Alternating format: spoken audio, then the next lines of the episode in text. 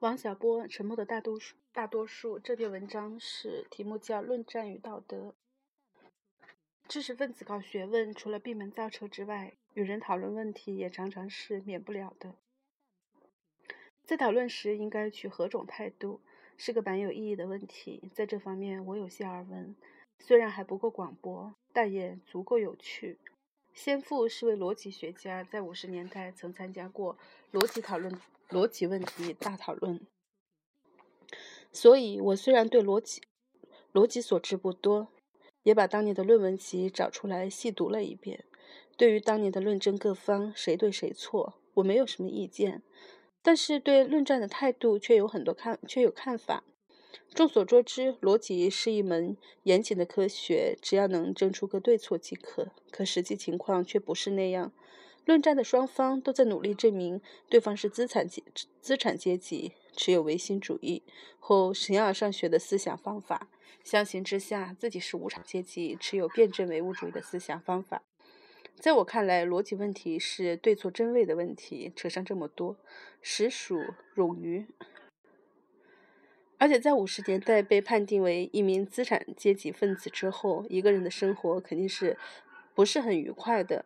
此种论战的方式有恫吓、威胁之意。一般认为，五十年代的逻辑大讨论还算是一次比较平和的讨论，论战各方都没有因为论点前往北大荒，这是必然肯必须肯定的。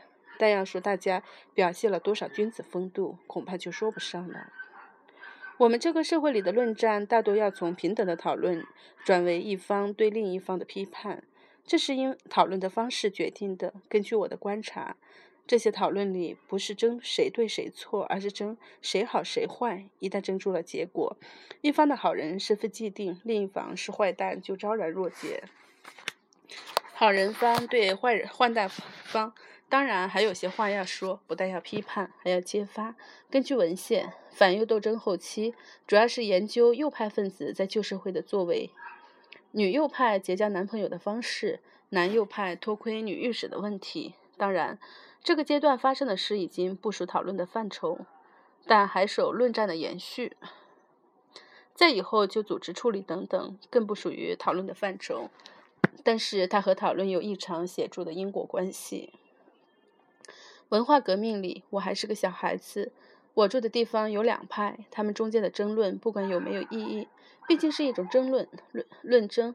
我记得有一阵子，两派的广播都在朗诵毛主席的光辉著作《将革命进行到底》。倘若你以为双方都在表示自己将革命进行到底的决心，那就错了。大家感兴趣的是，该文中毛主席痛斥反动派是毒蛇的一段，画着美女的蛇和露出毒牙的蛇。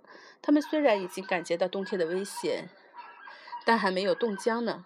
朗诵这篇文章，当然是希望对方领会到自己是条毒蛇这一事实，并且感到不寒而栗。据我所见，这个希望落空了。后来双方都朗诵另一篇光辉著作，敦促杜聿明等投降书。这显然是把对方看成反动派，准备接受他们的投降，但是对方又没有这种自觉性。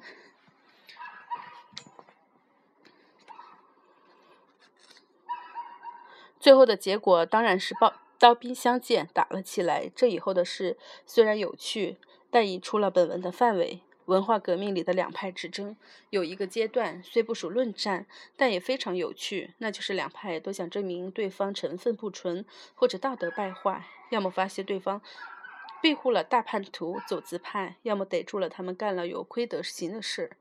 在另一方面，只要有某一派的一对男女。青年男女待在一个屋子里，对方必派一支精悍队伍埋伏在外面，觉得里面火候差不多了，就串门进去。我住的地方知识分子成堆，而这些事又都是知识分子所为。从表面上看，双方都是斯文人，其实凶蛮得很。这使我感到，仅用言辞来证明自己比对方道德优越，实在是件不容易的事。因此，有时候人们的确很难抑制自己的行动欲望。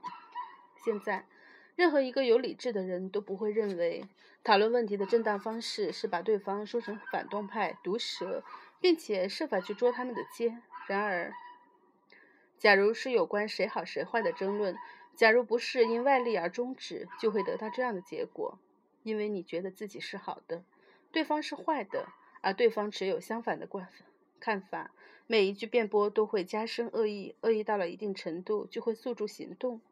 假设你有权利，就给对方组织处理；有武力，就让对方头破血流；什么都没有的，也会动下检举。一般来说，真理是越辩越明，但以这种方式争论，总是越辩越不明。你在哪个领域争论，哪个领域就遭到损害。争论的结果既然是有人好，有人坏，那么好人该有好报，坏人该有坏下场。当然是不明不言自明。前苏联曾有遗传传学方面展开了这种争论，给生物学和生物学家带来了很大的损害。我国的文化领域里好有过好多次这种争论，得到了什么结果，也很容易看出来。现在我已是个中年人，我们社会里新的轰轰烈烈的文化事件也很少发生了，但我发现人们的论战方式并没有大的改变。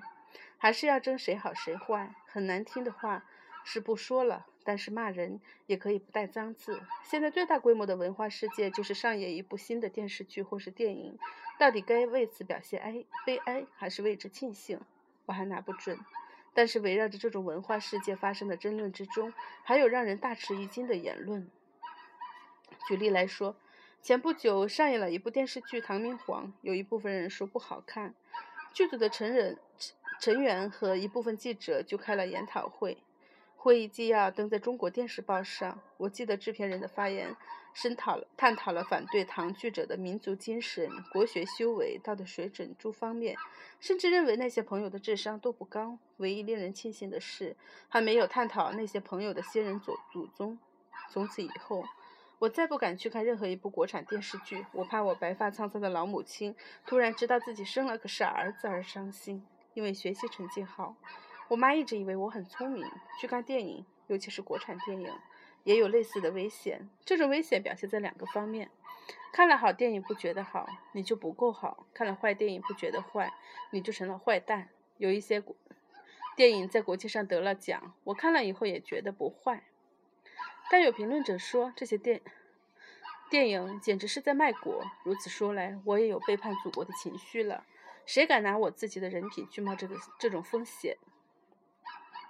我现在既不看国产电影，也不看国产电视剧，而且不看中国当代作家的小说。比方说贾平凹先生的《废都》，我就坚决不肯看，生怕看了以后会喜欢。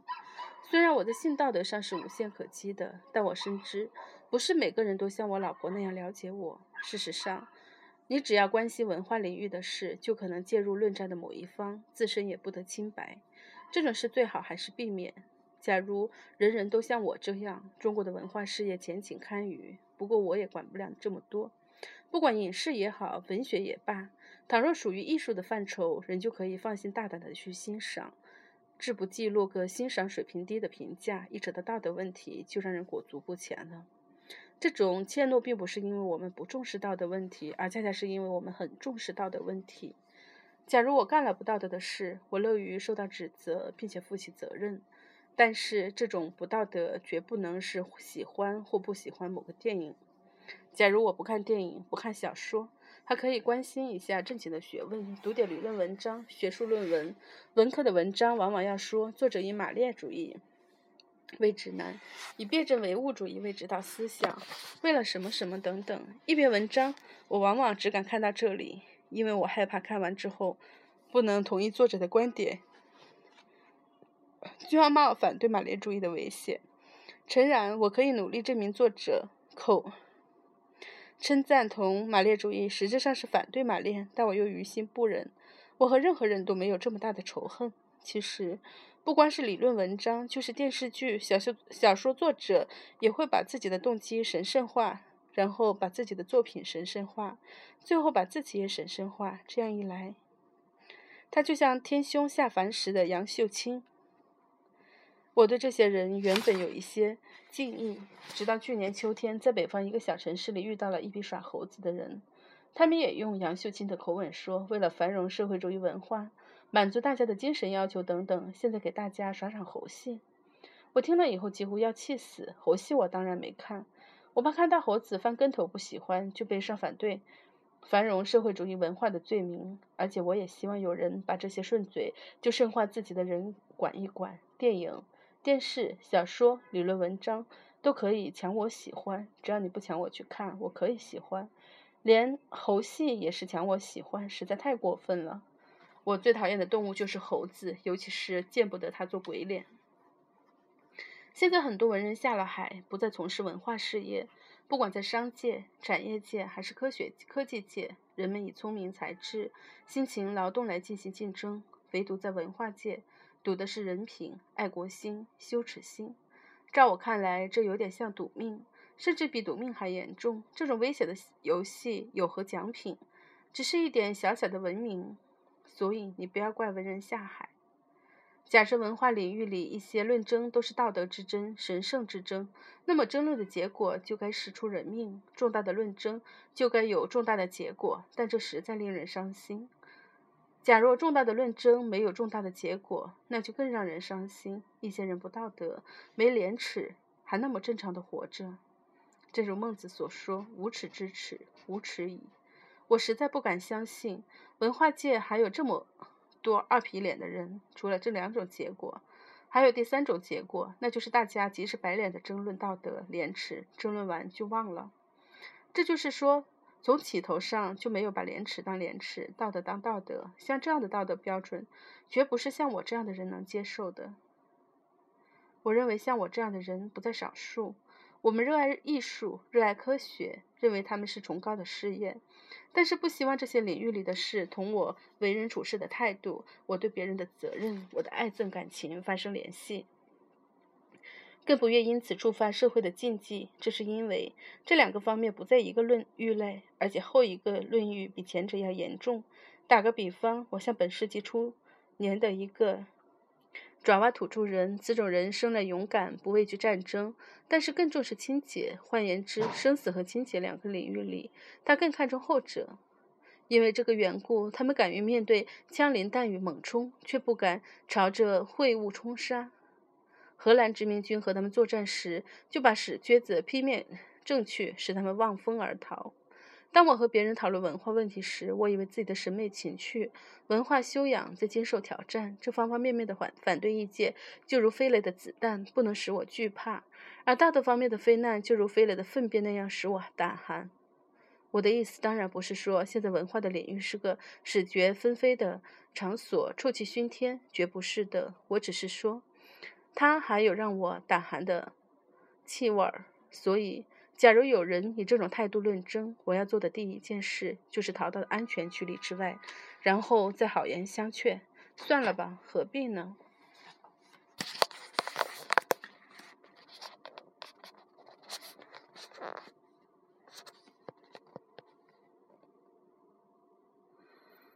嗯，多说一句，很奇怪的是，在录这一篇的时候，外面好像一直有狗犬。真的像两条狗，两条狗在打架一样。